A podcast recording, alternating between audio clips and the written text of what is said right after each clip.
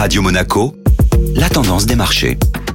Radio Monaco, la tendance des marchés avec Société Générale Private Banking. Bonjour Clémentine Rousseau. Bonjour Benjamin. Les marchés actions continuent leur progression en Europe et aux États-Unis. Un nouveau facteur de motivation soutient les marchés actions. L'OCDE a relevé sa prévision de croissance pour l'économie mondiale à 5,6% contre une estimation de 4,2% en décembre dernier. Le déploiement des programmes de vaccination dans le monde et l'adoption du plan de relance américain justifient l'optimisme de cette organisation. Hier, le tassement des rendements obligataires aux États-Unis et les propos de Janet Yellen sur l'inflation rassurent les investisseurs et profitent au secteur des technologies en Europe et outre-Atlantique. Alors cet enthousiasme sur les marchés sera-t-il pérenne?